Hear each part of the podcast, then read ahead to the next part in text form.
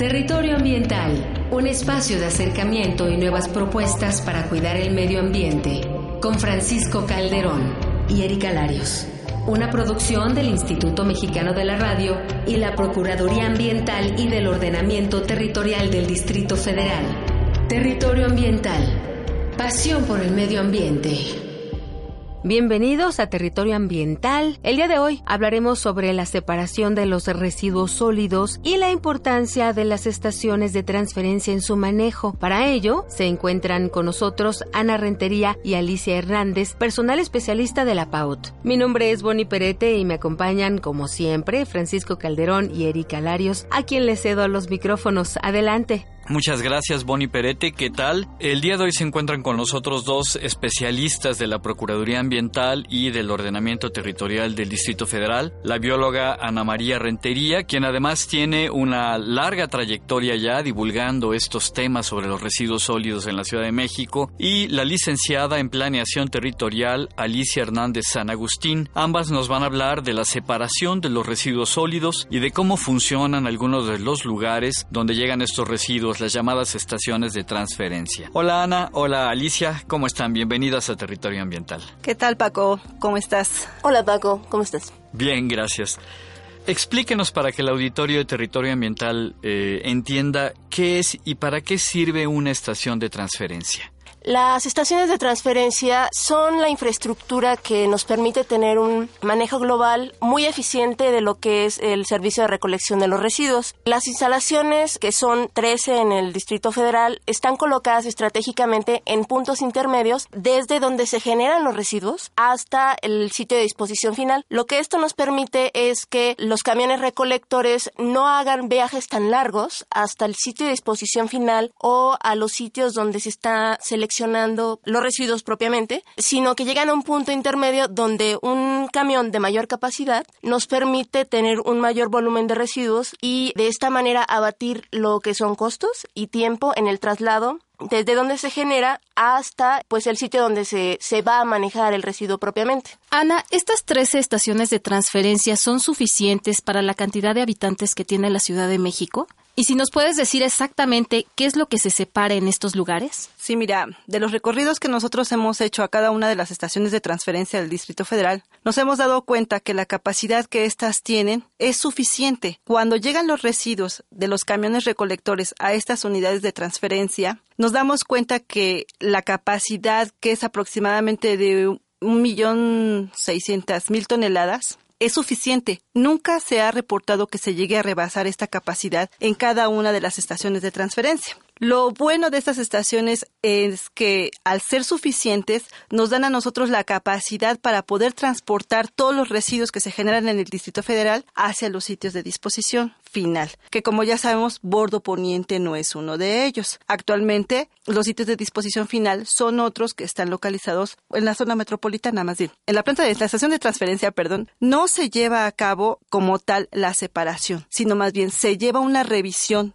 de que los residuos sólidos recogidos por cada una de las unidades recolectoras estén separados. Lo importante de estas plantas de, estas estaciones de transferencia es que los residuos llegan separados en orgánicos e inorgánicos. Cuando las estaciones de transferencia o el controlador de las estaciones de transferencia se puede dar cuenta de que un camión no lleva los residuos separados, son depositados afuera y ahí se hace la separación. Cada una de las estaciones de transferencia tiene sus unidades de transferencia que reciben de manera separada residuos orgánicos y residuos inorgánicos. Luego entonces quiero sí precisar de que solamente cuando hay una duda por parte del controlador, se llegan a separar estos residuos, se llegan a depositar y llegan a, la, unidad de transferencia y de ahí hacia el lugar de disposición final.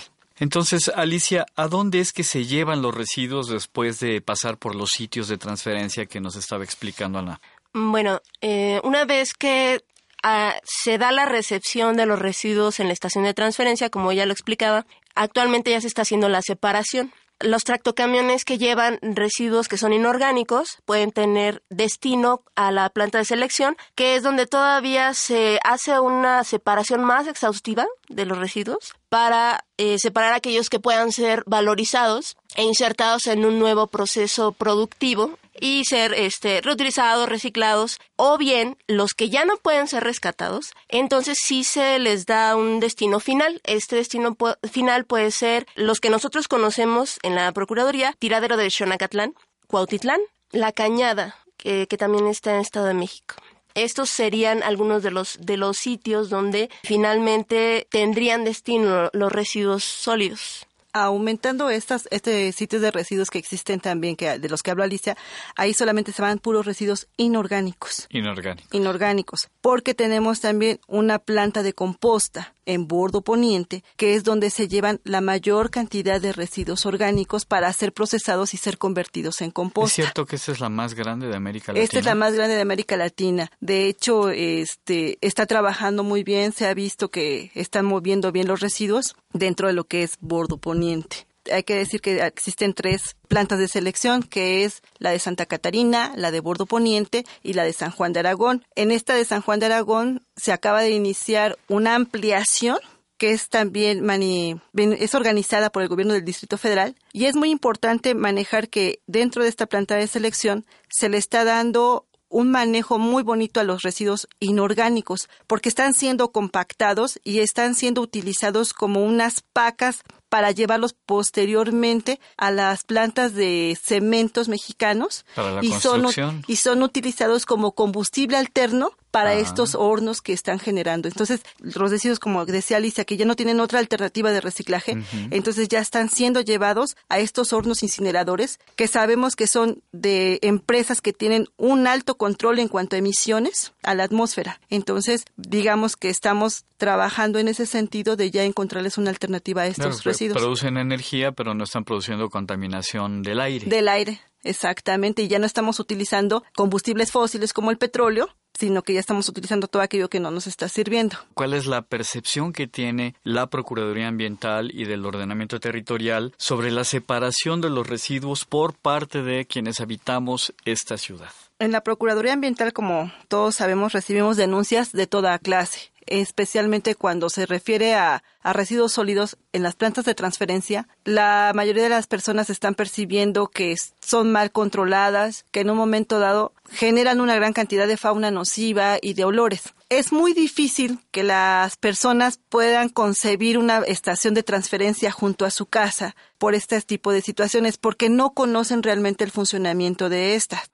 Luego entonces en la Procuraduría sí nos llegan constantemente denuncias con respecto a las estaciones de transferencia, principalmente, y a lo mejor va a estar mal aquí ventanearlo, es con la que está en San Juan de Aragón tenemos esa, con la que está también en Álvaro Obregón, también tenemos ese, ese problema de percepción. Nosotros personalmente hemos estado dentro de, de esas estaciones de transferencia y sabemos que lo que realmente está mal manejado es desde la entrada de los camiones a la estación de transferencia. Nosotros comentábamos, Alicia y yo, que precisamente la generación de los olores no es, se genera precisamente por la estación de transferencia, sino que más bien por los camiones que van llegando, que no son limpiados constantemente, porque en un momento dado las unidades de transferencia no están bien lavadas. Esos olores, obviamente, es como el perfume, ¿no? O sea, tú te pones un perfume y lo vas y se va impregnando. Entonces ya está impregnada esa parte. Otra parte importante es que el encolamiento que se hace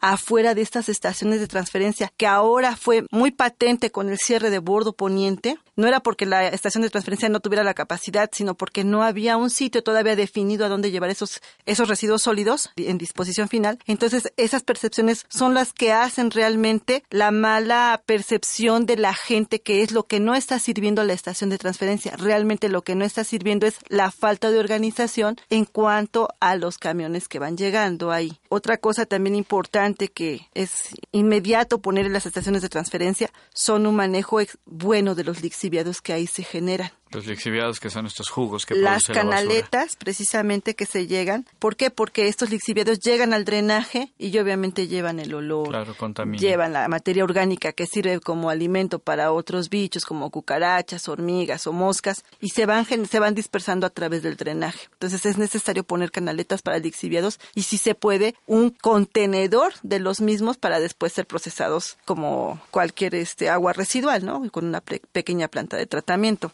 Eso es importante.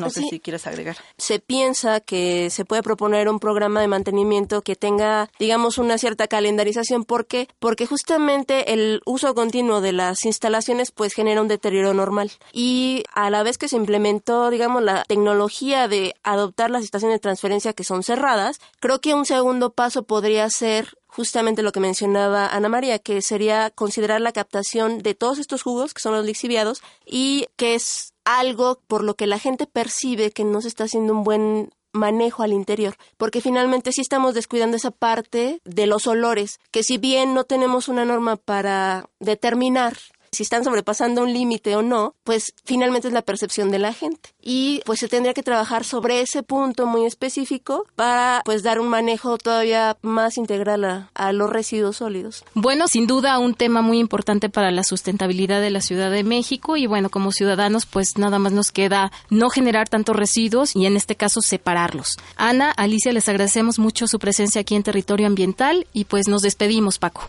Muchas gracias. No resta más que agradecerles y a nuestro equipo de producción, a Carolina Durán, a Emanuel González en los controles técnicos, a Alberto García Bojorques en el guion de este programa y a Oscar Ramírez también en la parte de la producción. Muchísimas gracias. Nos escuchamos en la próxima emisión de Territorio Ambiental.